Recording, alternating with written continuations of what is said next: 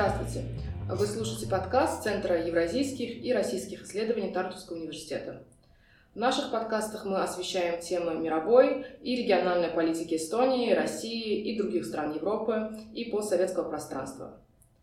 Сегодня мы поговорим об э, инициативе Open Government Partnership, Э, что переводится на русский язык как э, «партнерство. Открытое правительство». Это многосторонняя инициатива, направленная на реализацию обязательств правительств по обеспечению прозрачности, расширению прав и возможностей граждан, борьбе с коррупцией и использованию новых технологий для усиления управления. Для этого мы пригласили эксперта, который этот вопрос, помимо прочего, исследует в рамках постдок проекта в университете Тарту. Речь идет о Дмитру Худке. Здравствуйте, Дмитрий. Большое спасибо, что пришли. И давайте начнем э, с самого проекта, то есть самой инициативы. Э, что это за инициатива, как она работает, э, то есть с кем сотрудничает открытое правительство для достижения вышеупомянутых благих целей? Спасибо, Фидан. Действительно, это на самом деле международный проект, международная инициатива, который уже 10 лет. Вот недавно прошел форум в Южной Корее, где э, подводились итоги. А, то есть э, начал, начали его, на самом деле, в Соединенных Штатах Америки, а, потому что была такая идея, что вот ценности а, прозрачности, участия граждан и подотчетности правительства, они как бы должны акцентированно внедряться в разных странах. Особенно с учетом каких-нибудь передовых технологий, в том числе цифровых. Да? Эм, но эта инициатива, она была просто как бы начата. Да? После этого страны, которые присоединяются, они, э, правительство, по сути, эм, такой подает заявку и говорит меморандум, что мы обязуемся вот э, следовать этим стандартам. Дальше э, себя внедряет. И получается, что как бы, это все как бы, супервизирует Международный совет, куда входят разные страны. А, то есть э, действительно международная инициатива. А, вот, и фактически туда входит сейчас более 100 а, стран и местных э, органов власти. Да, то есть это очень такая масштабная инициатива. Четыре континента, да, там, по-моему? Европа? Да, Азия. да, да. Кстати, вот э, э, туда попасть не, так просто, потому что нужно соответствовать каким-то базовым правилам прозрачности, которая должна быть уже внедрена. Э, в частности, там э, о финансах, да, что они должны там как-то публиковаться, должны быть какие-то антикоррупционные законы, практики. Ну вот, например, Беларусь, она даже там, ну, может претендовать, потому что у нее нет базовых стандартов, да, там Азербайджан, он а, был, а потом а, прекратил быть в этой инициативе, потому что опять-таки он не соответствовал, да. То есть получается, что сам факт участия уже подтверждает, что есть какие-то базовые, базовые рамки, а потом дальше можно улучшать. А, ясно. А, давайте поподробнее поговорим о том, как это работает на практике. Э, то есть, скажем, э, вступающая страна, э, как вы сказали уже, приняла декларацию «Открытое правительство», предоставила свой план действий, разработанный с проведением общественных консультаций, и взяла обязательство предоставить независимый отчет о прогрессе его исполнения. Вопрос такой, то есть если уже страна на себя взяла столько обязательств, столько сделала, тогда в чем заключается роль открытого правительства? То есть оно что-то внедряет или как это происходит? Ну вот да, тут вопрос в том, э, что это снова открытое правительство, это скорее как бы принцип, да. А получается как, что после того, как э, правительство приняло себе эту роль, как правило, это там кабинет министров, главный исполнительный э, орган власти, так, а, и он принимает какую-то программу, то есть на два года говорит, мы вот обязуемся такие инициативы внедрить. Это конкретные, очень какие-то конкретные вещи, там, принять закон, внедрить какой-то э, какой электронный реестр, какую-то онлайн-платформу, а, какую-нибудь практику там э, на местах. Вот. И после этого он его внедряет. По сути, ответственность за это лежит не только на правительстве. То есть на правительстве в основном, но в самом плане указываются как партнеры органы государственной власти и общественные организации, и, может быть, международные проекты технической помощи. Таким образом, это выгодно всем. То есть государство, с одной стороны, говорит, вот смотрите, а, у нас вот есть международный проект, мы как бы а, делаем не просто для себя, да, а еще и на мировом уровне. Да? То есть они потом отчитываются, что э, они молодцы. А для, допустим, э, донорских организаций международных, где нужна помощь, это очень э, весомый документ, который говорит о том, что правительство взяло на себя обязательства. Весьма вероятно, что оно выполнит их, потому что это международное. И опять-таки э, гражданские организации всегда могут к этому документу апеллировать. Да? Это официальный какой-нибудь там указ, постановление. Говорит, вот смотрите, вы же пообещали вот конкретные сроки, задачи, да, всегда легче наполнить и как бы, ну, как бы мотивировать, да, правительство выполнять обещания. Вот. А правительство, опять-таки, выгодно, потому что оно получает помощь, причем мощную помощь. А, общественная организация, которая владеет экспертизой, а, временем, которые более гибкие в своих задачах, да, они не ограничены а, там какими-то узкими рамками государственной службы.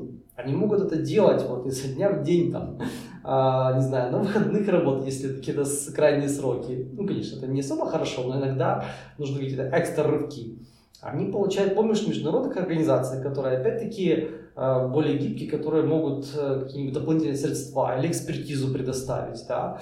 Э, поэтому вот получается каждая сторона выигрывает. Общественная организация, она, да, она получает, не знаю, там славу, признание, что они молодцы, они приложились к какому-то э, важному делу. Или, может быть, они выиграли грант на выполнение этого, тоже как бы э, имеют право. Международные проекты, опять-таки, потом отчитываются, что есть результаты. Вот. А, роль международного а, как бы, э, комитета а, в том, чтобы смотреть, что стандарты а, выполняются, да, что, что сроки. Например, если правительство каждый год должно принять этот план, то они говорят, там, как вам ваш, ваш план? Если задерживается, ну что ж такое? Вы же как бы обещали, э, примите, да, и как бы есть какая-то мотивация, да, например, и могут его принимать, э, там, пару раз я видел, в декабре, в самый последний момент, да, из-за там ковидного локдауна могут это принять на пару месяцев позже, да, и еще есть такая сторона, как механизм независимой оценки. Вот, собственно, я поэтому и проводил отчеты. Э, писал аналитику, э, как это все происходит, потому что правительство, когда отчитывается, оно может, ну знаете, как э, акцентировать на каких-то успешных сторонах, да, что у нас получается, да. А что-то замалчивать, да? Ну, как бы, да. Или, не знаете, более оптимистично воспринимать, да, говорит, вот мы планируем. А планировать недостаточно, да. Мне важны реальные факты, реальные результаты. Вот. И поэтому есть определенная методология оценки, и тогда уже можно читать два отчета. Правительство независимого исследователя. И как бы это более сбалансировано. Вот вы как раз э, отметили э, оценку, э, то есть плана действия, и вы являетесь автором рапорта, который оценивает результаты Украины за 2016 и 2018 годы и за 2018 и 2020 годы. Расскажите, пожалуйста, об основных достижениях и неудачах за этот период, который Украина пережила в рамках э, партнерства, и как в эту картину можно вписать э, достаточно знаменательный 2019 год, когда был избран новый президент Владимир Зеленский. То есть известно, что с его приходом сменилось большое количество министров, и структурные изменения произошли в госорганах. Отразилось ли это как-нибудь на деятельности Украины в рамках партнерства? Да, хороший вопрос. Действительно, а, я фактически оценивал, да, период 4 года, а, два плана, каждый по 2 года. И там есть отличия. То есть, если за 16-18 года а, план выполнялся во время президентства Петра Порошенко, да, то там как бы шло уже по наработкам, которые были до этого. Потому что был план а, еще до этого, получается, 13-14 год. Как раз а, после революционной, и там было очень много так прорывных э, изменений, да, а, которые фактически подняли ну, планку на такую довольно может быть, недостижимой высоту, но там было много а, как бы инициатив, которые были там прорывными, в том числе там позор это система публичных э, закупок онлайн, да, где действительно э, вся документация, все, все прозрачно, все можно проверить, э, честные конкурсы, конечно, пытается обойти, но сама система задает такие, такие как бы практики, что сложно обойти. А, так вот, 16-18 год был как бы продолжение таких инициатив, и как бы были некоторые улучшения, да, например, тоже Прозоро, оно там синхронизировала э, с какими-то другими системами отчетность, с реестрами, да.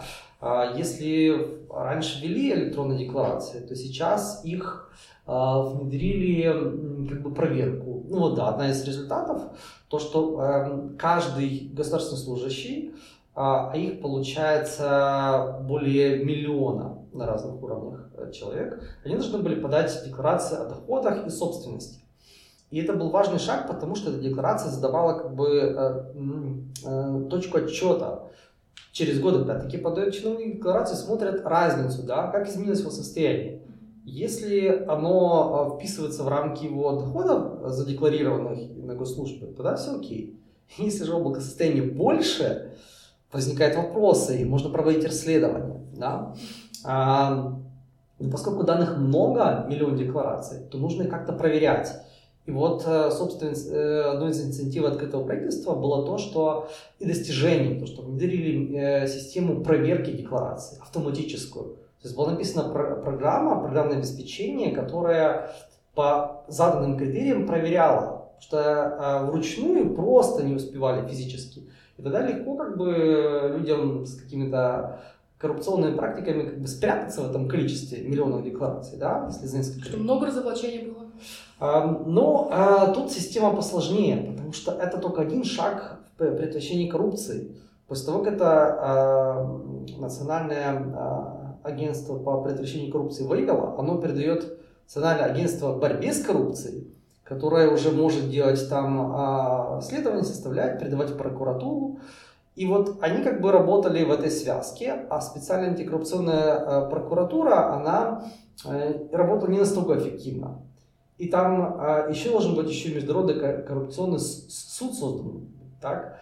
И его создавали не сразу, то есть получалось, что это огромная система а, борьбы с коррупцией, из которой были на тот момент не все институты да, а, созданы. Вот этот коррупционный суд, он в рамках э, партнерства был создан? Нет, он отдельно, ага. отдельно, да, потому что в партнерствах более электронные какие-то такие технологические решения, да. То есть получается где-то есть вот это вот э, бутылочное горлышко, где оно застрет. То есть, а, много, то есть были решения, которые, э, нарушения в декларациях, которые нашли, передали. Э, прокуратура, где-то не могли застрять на этапе прокуратуры или суда. Да? Поэтому это, знаете, такая какой-то а, процесс постоянной борьбы там, нарушителей и тех, кто а, а, охраняет закон. Были несколько как бы, э, громких дел в том, что, ну, как бы, э, в отношении партий и э, даже президента. Они, президенту указали, что были какие-то неточности в декларации. Это уже Зеленскому. А, и, значит, говорят, вот смотрите, если мы самого президента, как бы, да, а, можем словить, значит, э, это уже чем-то говорит. Ну, мне хотелось бы видеть больше, на самом деле, громких дел, а, но, а, как бы, это дать начало, понимаете, в чем дело? Даже если людей не словили, некоторые люди просто могли с коррупционной практикой, могли уйти со службы, чтобы не попасть под это декларирование а кто-то мог не прийти. То есть это как предотвращенное нарушение, которое не очевидны. Как не прийти? То есть э, эта программа, она что, работает в какой-то определенный день, в определенное время, ее можно избежать? Не-не, э, ну оно было внедрено, огласили, что с такого-то числа это все начнется. И люди, ага, стоп. А, а у меня ведь, ну, у кого-то, например, доходы, Отпуск. которые... Нет, доходы, которые превышают э, э, полученные госслужбы. Чтобы не попасть под действие закона, человек просто уволился. Все понятно. Да. А другие понимали, о, нет, у меня тут э, у кого-то доходы, да, и он просто не шел на службу. То есть это предотвращенная коррупция, потому что люди не пришли. И это, ну, это стратегическое глобальное видение. Плюс что-то обнаружится, может быть, через пару лет. Там анализируется э, состояние и родственников. Э, поэтому, ну, это одна из штук. Еще что было э, прикольно, электронная система прозрачности э, э добывающих Э, добывающих всяких э, промышленностей. Э, например, вот компании, они добывают нефть или газ, так, и они придают налоги. Они, ну да, они платят налоги за то, что они пользуются этими ресурсами. Так вот, они должны часть этих налогов передавать в местные органы самоуправления. И вот эта информация, она была как бы не в одном месте, она была разбросана. Так? а они добровольно э, решили, что они будут подавать, то есть им выгодно показать, что они платят налоги. И они добровольно вводили все данные в систему, органы местного управления считали, сколько им придет доходов, если что не совпадало, они могли сказать, люди могли планировать, то есть э, такая была вещь. Э, после того, как пришел Зеленский, э, действительно э, в его программе и в его планах была диджитализация усиленная. Она уже была, просто усилить. А, и все, что касается электронных услуг, начало развиваться, да, еще быстрее. Другое дело, что э, из-за смены правительства кого-то повольняли из министерств, и другие программы на самом деле э, замедлили, застопорились, потому что люди, которые это делали, они там их уволили, да, а нужна некоторая такая память институциональная, поэтому не все так однозначно.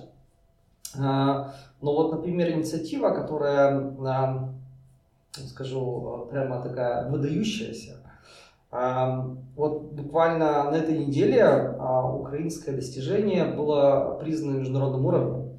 Получила награду Open Government Award, да, то есть награда открытого правительства, Прозора продажи. То есть это система, похожая на Прозора. Только если Прозора это закупки прозрачный онлайн, то прозора продажи – это прозрачная приватизация онлайн. Если раньше это каждый делал как хотел, э, там мог написать, не знаю, там, явление на бумаге, на стене в кабинете, то сейчас это все централизовано на одной платформе. Все знают, где смотреть, куда э, приходить за аукционами. И государство получает ну, огромную прибыль от этих аукционов, доходы, которые раньше ну, могли там каким-то договорным схемам а, уменьшаться, да, то есть за бесценок продавать, приватизировать государственную собственность. А сейчас, если государство, ну, неэффективный собственник, оно не может справиться, там, не знаю, старыми заводами, а, там, а, продали одну тюрьму для, значит, для IT-компаний, ну, почему бы нет? Вот. Э, и вот эта система, она получила э, эту вот э, награду, это действительно э, работающая вещь. Понятно. Вы хорошо описали э, картину за предыдущие годы. А вот в феврале 2020 года в Украине было сделано э, заявление о подаче заявок э, с предложением о разработке нового плана действия по воплощению инициатив партнерства. И хотелось бы спросить, как выглядит этот процесс, то есть кто эти люди, структуры, которые за этим стоят, то есть кто подает заявки, кто разрабатывает этот план, новый план? Такая интересная формулировка, кто за ним стоит. Ну, интересно же. Э, ну, на самом деле это все по определению прозрачно, открыто, и можно там на сайте почитать. То есть я могу подать, например, заявку? Ну, если вы будете э, гражданкой Украины, тогда да. Надо же в своей стране. В Эстонии можно, кстати, э, потому что в Эстонии это тоже работает. Э, и тут, да, разрабатываются тоже всякие онлайн-системы электронного участия, прозрачности. Э, Эстония тоже очень активно развивается. А, значит, конкретно в Украине это делает многосторонний форум. Опять-таки, идея в том, что половина людей из правительства а, назначенных на уровне там заместителей министров э, и возглавляемых министром, кабинета министров, а с другой стороны общественность. Причем общественность э, не как бы неудобная, невыгодная, а, а та, которую выбрали онлайн-голосованием. А, то есть, чтобы подать заявку, тебя еще должны сначала избрать. Ну, если, если человек хочет быть а, в руководящем этом органе на общественном абсолютно началах. есть это люди делают ради ну вот, э, для блага страны, да, конечно, они, они, они становятся более видимыми, более, может быть, влиятельными на какие-то процессы, но, по сути дела, это бесплатная э, общественная деятельность. Люди подают, хотят, говорят, ну вот хотим там в этом координационном совете участвовать. И выставляются кандидатуры, голосуют, и потом, да, вот эти, вот эти люди, которых избрали, они там несколько лет в этом координационном совете на, наравне с э, правительством, они как бы определяют стратегию. То есть, когда начинать сбор предложений, э, как, как его редактировать, да, как финализировать документ. Поэтому есть баланс вот, да, э, избранных представителей власти и представители общественности. Получается, и то, и то это ну, как бы демократия такая представительская, хотя, хотя в каком-то смысле и прямая, потому что это люди из общественного сектора, они принимают решения. Так вот, они только как бы координируют этот процесс. А, подать предложение можно было онлайн, э, на платформе, на электронную почту, кто угодно мог подать свои предложения. Потом проводились эм, из-за ковида, проводились э, из-за локдаунов и ограничений, проводились больше онлайн встречи, но зато тематические. Там по экономике, э, обществ... Э, общественной жизни, по гендерным вопросам, образованию. То есть они проработали вот действительно эм, основные сферы жизни. Потому что раньше проводили в предыдущих годах, например, там мировое кафе, да, там собрались, там эксперты за столах, и за, за, э, на столах они там брейнстормили, да, э, представляли идеи, синтезировали, это все потом обрабатывалось. Были еще как онлайн консультации, где опять-таки разные идеи презентовались, люди могли комментировать. Там в регионах э, программа развития ООН, у него были хабы, ну и есть до сих пор хабы, и тогда, когда можно было офлайн до пандемии, то они там э, с гражданами э, совещались. Ну, по сути дела, действительно получается, что это немножко более такая экспертная такая... Ну да, ну да, потому что совсем случайные люди, ну, они должны как-то об этом услышать и уделить этому время. Как правило, это все-таки активисты этим занимаются. Но зато это есть возможность да, напрямую к этому а, приложиться.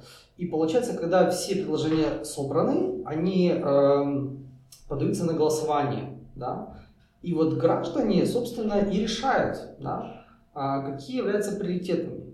Только уже Координационный совет уже утверждает. И, как правило, он ну, почти на 100% прислушивается к, к общественным голосам. Он может как-нибудь там объединить или разъединить какие-то инициативы, но то, что я видел, что они ну, почти все, что проголосовали граждане, они, да, включают в государственную программу. Поэтому получается, что это действительно вот, э, нельзя сказать, что кто-то вот а, там, не знаю, каким-то а, политическим решением. Нет, это очень демократический процесс. По крайней мере, тот, который я наблюдал с 16 по 20 годы. Хорошо, давайте э, затронем прогнозы на будущее. То есть да. э, 2020, ну, 21 сейчас он уже заканчивается, да. 22 э, год. Э, то есть э, будет ли делаться особый упор на э, дигитализацию различных государственных услуг, особенно учитывая потребность, которая возникла в связи с пандемией? И вообще, в каких направлениях э, Украина будет развиваться? Да, хороший вопрос. Ну, смотрите, поскольку этот... Э план 2020 года, он уже был утвержден, то мы знаем, в каких направлениях уже э, ведутся. По сравнению с какими-то традиционными, тут есть несколько новшеств. Например, хотят э, создать реестр государственной собственности. Казалось бы, ну сколько же можно, 30 лет, и до сих пор есть какие-то проблемы с реестром. Ну, очевидно, его нужно э, действительно там ну, оцифровать, проверить и так далее. Потом бенефициарная э, э, проверка информации э, конечных бенефициарных собственников. Звучит несколько странно, но на самом деле это очень такая прорывная тема, потому что не во всех странах мира эта информация есть. Там, где очень так трепетно относятся к частной собственности, иногда конечного бенефициара его ну, как бы не показывают, потому что ну, он может спрятаться где-то за а, многими фирмами, долях в разных компаниях и так далее. А это, это дает риски, да, например, это могут быть какие-то коррупционные. Если человек пошел в политику, у него остался бизнес, и это не очевидно, да, это проблема, он может сам на себя покупать. Э, это неправильно. И, то есть может быть конфликт интересов, или он где-то в совете, а, или, не знаю, там какие-то санкции, а у человека где-то там а, доли. Поэтому все должно быть проверяемо. И э, Украина одна из первых в мире присоединилась э, к глобальному регистру бенефициарных собственников. То есть эти данные о том, кто в конце концов управляет и получает прибыль э, от собственности компаний, оно не только в украинском реестре, но и в глобальном реестре, который там инициировал Великобритания. То есть а механизм, он непростой, потому что нужно сверять из разных реестров, может быть, банковские данные. То есть проверить то, что пытается, допустим, спрятать, проверить, э, вот эта вот э, задачка непростая, ее пытается решить. Потом онлайн-платформу инноваций э, хотят создать, что действительно ценно для того, чтобы люди могли генерировать, делиться инновациями, подаваться на гранты и так далее. Э, то, что я вижу, уже внедряется. Это э, платформа электронной демократии взаимодействия. Это было в предыдущем э, году, но в этом году оно уже наконец-то заработало. А это что из себя представляет? А, ну вот гос- украинское государство, оно а, предоставляет гранты общественной организации, а, да, чтобы могли реализовать свои интересы ради общества. И если раньше конкурсы подавались в бумажном виде, а, да, и не знаю, люди могли опоздать, там, почту отправили, но не пришло, или можно сказать, а, ну потерялось, да, а, или опять-таки была какая-то непрозрачность, а, кто это проверяет, кто эксперты, да, что за комиссия, а, какие критерии, где протокол. А сейчас это все будет в электронной системе, то есть можно подать, но со скоростью интернета туда будет передано, оно отобразится в системе, а подтверждение можно там опять-таки увидеть, отобразить, сохранить, да. Опять-таки, вся процедура конкурсная будет э, за счет этого более прозрачна. И, значит, это будет более справедливое распределение. Да? Опять-таки, от этого выиграют э, люди, страна. А, то есть эти конкурсы уже, уже стартовали. А туда еще добавятся электронные петиции, бюджет участия, электронные консультации. Они заработают чуть попозже. То есть они уже работают, но на других платформах, а тут они будут централизованы для всех органов центральной власти то, что добавилось от, э, по сравнению с предыдущими годами, и было не характерно, такие темы вообще практически не поднимались. Но они благодаря вот, э, инициативе ООН и некоторым организациям, которые пришли с инициативой, они были включены. Это обеспечение цифровой доступности, потому что, ну, казалось бы, электронные услуги, а не всем они доступны. Кто, у кого-то есть проблемы со слухом и со зрением, да, и, может быть, человек вообще в принципе не может увидеть а, окно, на котором он должен, у него должны быть какие-нибудь звуковые инструкции, да, или ему должны помогать. Или э, там у человека может быть там, не знаю, моторное нарушение, да, он не может, допустим, этой мышкой в принципе, э, да, должны быть какие-то другие способы, чтобы человек мог а, взаимодействовать с электронными услугами. И вот учесть вот это все, это тоже непростая задача, и это заложили. А потом э, создание аналитики гендерно э, дезагрегированных данных. Опять-таки, может, может показаться, вот, чудесно, страна развивается, да, а, э, люди становятся там лидерами, возглавляют, люди, да, действительно, какие-то люди, но, а если есть гендерное неравенство? И оно, как показывает исследование, обычно есть. Чем выше позиция властная, тем более вероятно, что там ее займет мужчина, а не женщина. Да? Поэтому ценно посмотреть, э, подавать статистику, э, в том числе в гендерном разрезе, да, э, где, где получается гендерное неравенство, в каких сферах, в каких городах, да, в каких организациях. И тогда можно обратить на это внимание, где нужны, не знаю, тренинги, может быть, какие-то квоты э, для женщин, да, или, может быть, там, других даже гендеров. Э, это все нужно учитывать, но сначала это нужно заметить. Поэтому вот, ну, как по мне, действительно тут э, много сфер открылось, происходит некоторый бум, э, да, э, как минимум с точки зрения прозрачности и гражданского участия. Э, и это очень перспективные инициативы, которые, надеюсь, э, улучшат качество жизни граждан. Я тоже очень надеюсь, особенно в преддверии Нового года хотелось бы пожелать э, удачи э, Украине э, в рамках партнерства, да, не только, и чтобы сбылось все, что было запланировано. И вам, Дмитрий, большое спасибо за интересную беседу. Уверена, что нашим слушателям было интересно. Если так, то оставайтесь с нами и ждите наших новых выпусков, но уже в новом году. Большое спасибо и до новых встреч!